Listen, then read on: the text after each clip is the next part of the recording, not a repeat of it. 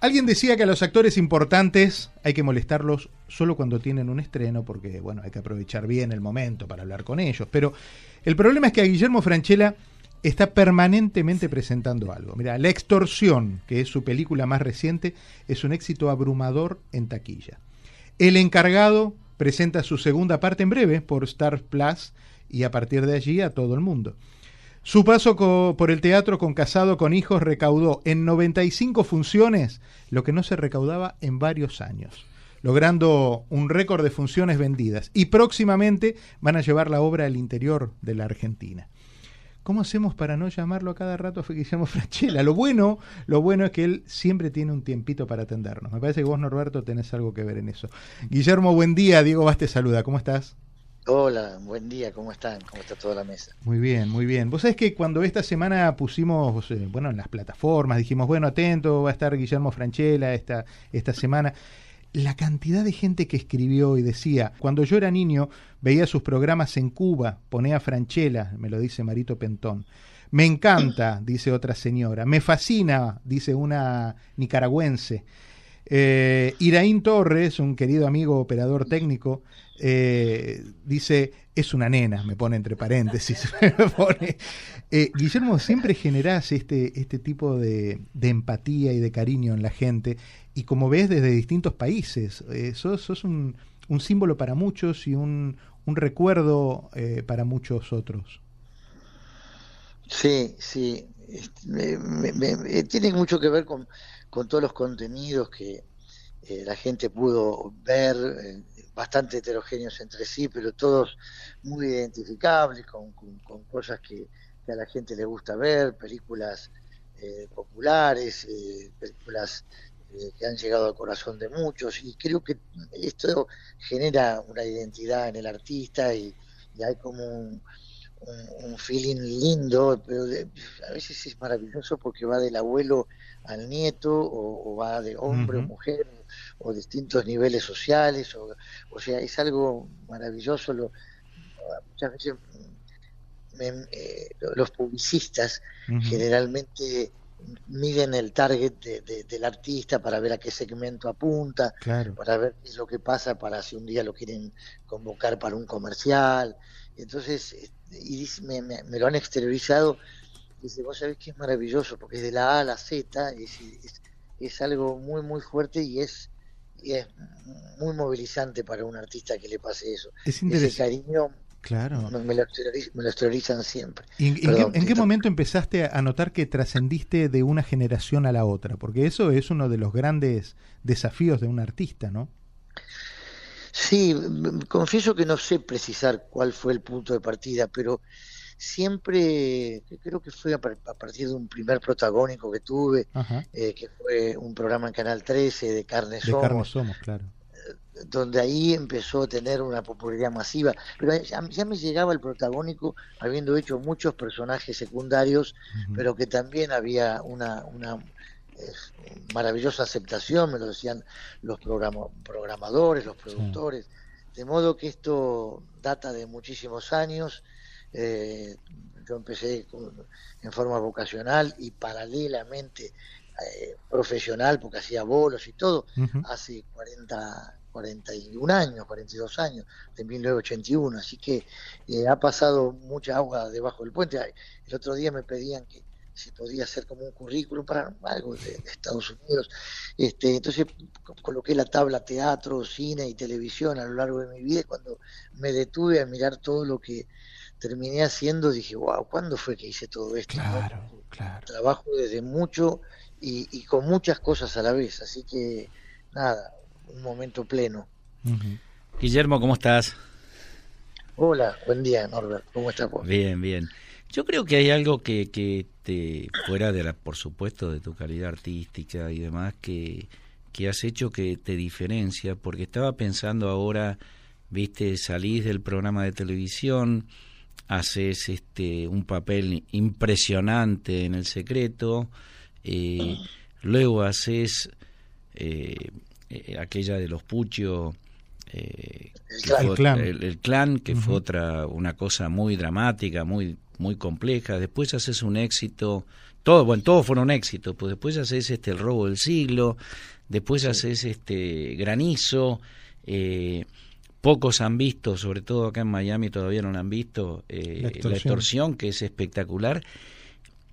Eh, bueno, la que hiciste con Brandoni, eh, mi obra maestra. Mi obra maestra. Entonces aparece unas, unas facetas multifacético y en todas muy bien, ¿me entendés? Entonces uno como que no voy a ver a Franchella, voy a ver qué va a hacer ahora Franchella.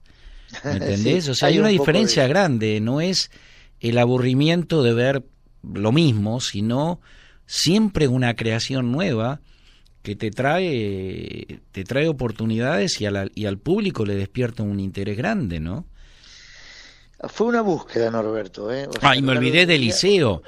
Escúchame, la gente habla del liceo. En Miami hablan del liceo.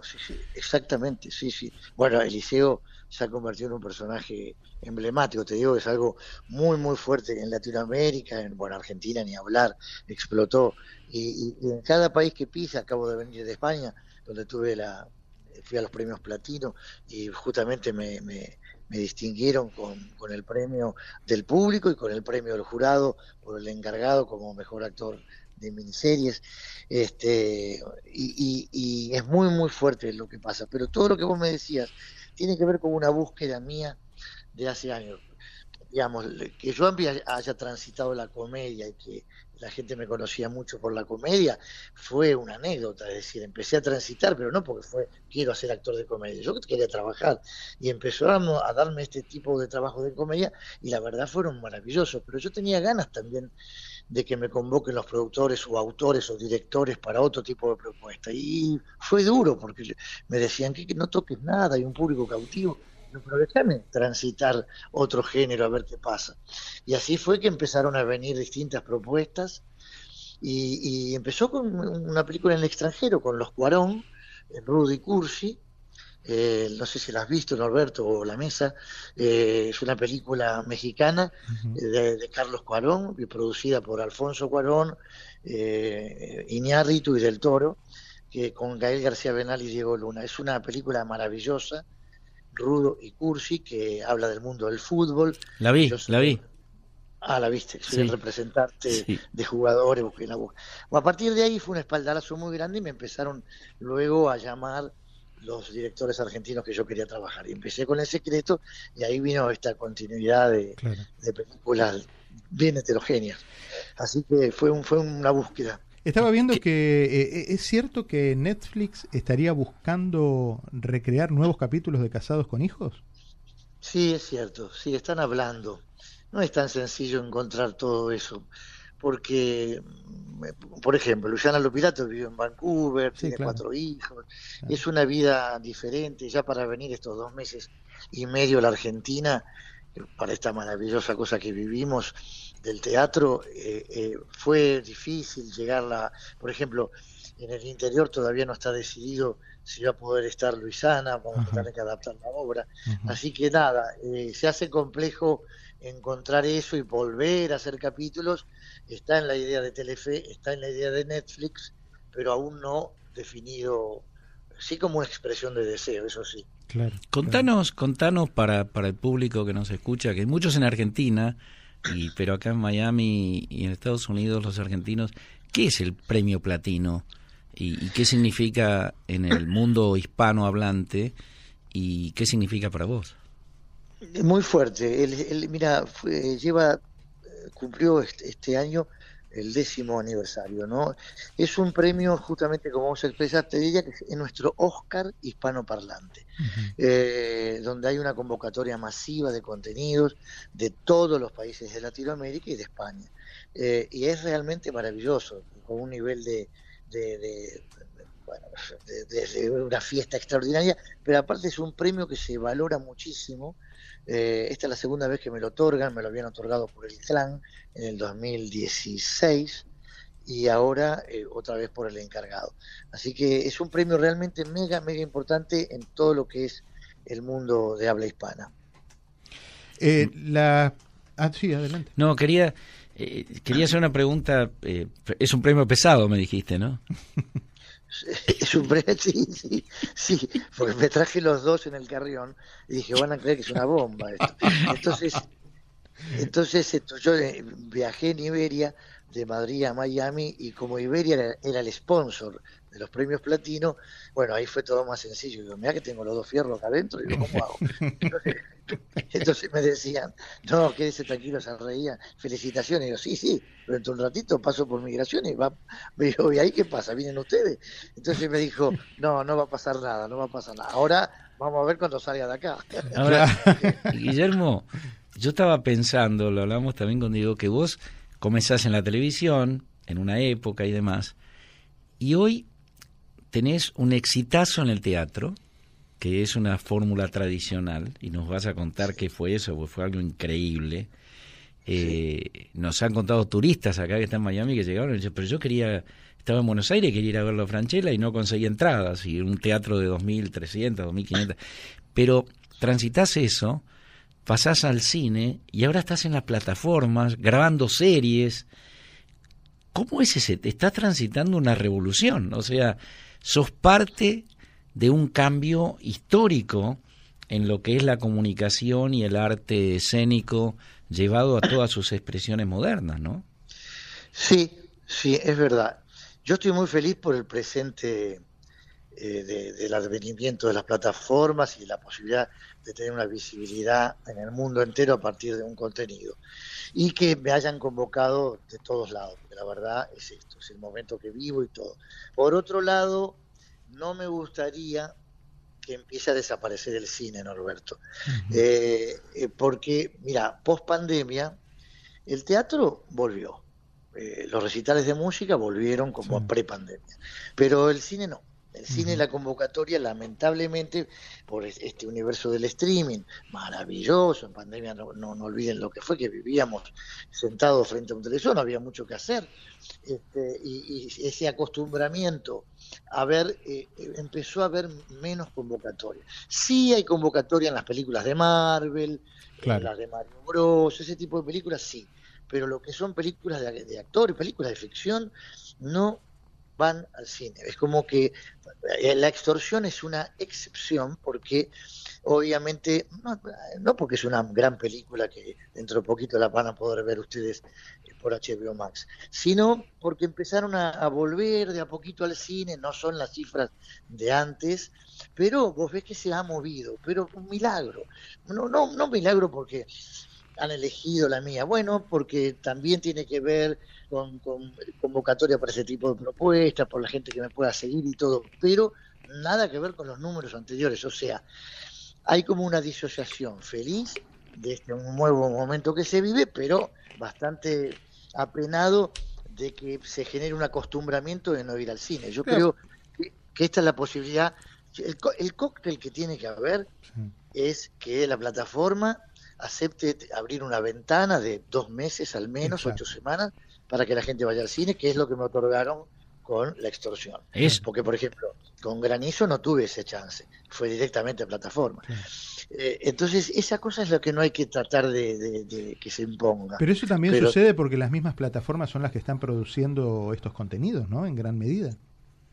no, claro, por supuesto. Entonces, si, si la, la plataforma produce eh, y entonces quiere obviamente tenerlo en su, en su vidriera. Yo me acuerdo y vi una entrevista que hiciste hace muy poquito tiempo precisamente señalando esto.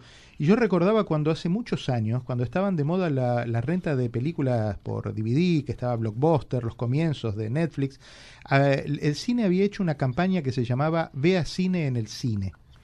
Y, y, pasado el tiempo, y ahora te veo a vos en el mismo plan de, eh, de tratar de reenamorar al, al, espectador de cine, que no es con el mismo espectador de televisión. El espectador de cine sabe que va a haber otra cosa, otro espectáculo y valora la sala de cine desde otro lugar. Eh, y me parece muy sano lo que estás haciendo, sobre todo en virtud de que sos un referente y que vos seas quien lo está haciendo, viniendo de, de esta nueva industria de la, del streaming eh, no olvidarte de eso me parece de una nobleza absoluta con la profesión. Pero es que debe ser así, no, no, no puede ser de otro modo. Aparte, todos hemos sido espectadores de cine. No es comparable ninguna posibilidad se puede comparar, por más que tengas un televisor de 100 pulgadas con sonido envolvente. No podés comparar nunca ver una película en cine, con la acabo de ver, bueno, vos fuiste testigo, la extorsión, Norberto. no, no, es lo mismo, lo que se vivió ahí adentro no es lo mismo. No, es lo mismo, por más que tengas un sonido, su round, o lo que vos quieras, lo mejor de lo mejor, nunca vas a poder eso. Así que ojalá que no se pierda, lo deseo con el alma. Es interesante, Guillermo, lo mismo me decía no hace mucho que Juanjo Campanella, exactamente tus palabras. Y sí, Juan, por ejemplo, está bastante escéptico para seguir filmando. Recién acabo de leer un reportaje también de, de, Damián Cifrón que habla de lo mismo. Son gente tan talentosa y no te dan tantas ganas de trabajar. Ha cambiado todo tanto, me refiero a ellos, que son creadores, escriben, dirigen, porque el sueño es hacerlo para cine.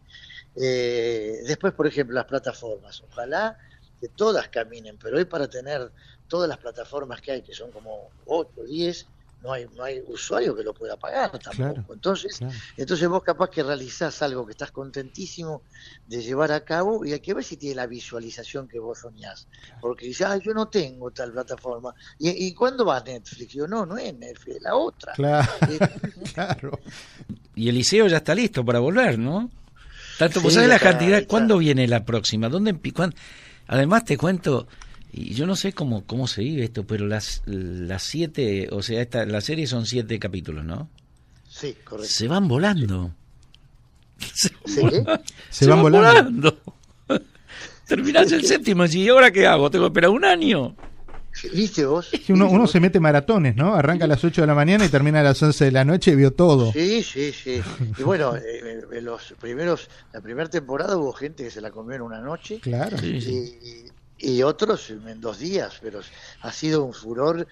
Me, contaba gente que la veía en los teléfonos, esto es lo que tiene el claro. En los teléfonos en el colectivo, en el colectivo. Claro, claro. Pero colgado el pasamano mirando ¿Y a, vos, a, vos, como espectador también te pasa lo mismo? ¿Te, te fanatiza, te, te engancha tanto las cosas?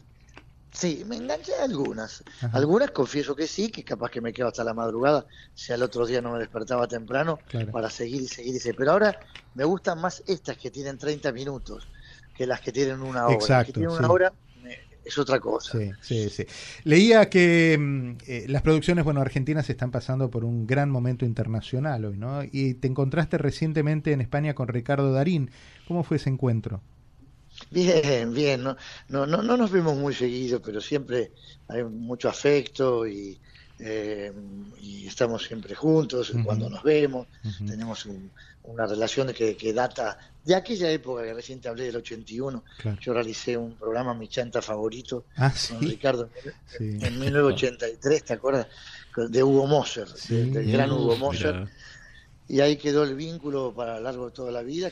Laboralmente nos volvimos a encontrar en el secreto de sus ojos, pero personalmente nos vimos muchas veces. Sí. Nos sentimos muy orgullosos de tus éxitos y todo tu talento. Eh, nos da bronca tener que esperar eh, por Eliseo un poquito y nos da bronca tener que esperar para ver este eh, la extorsión. la extorsión. Pero bueno, eh, cuando venga van a ser otra vez éxitos y, muchísima, muchísima suerte. Gracias, un, abrazo. un abrazo. Guillermo Franchella, señores, también pasó por la mañana de América Radio.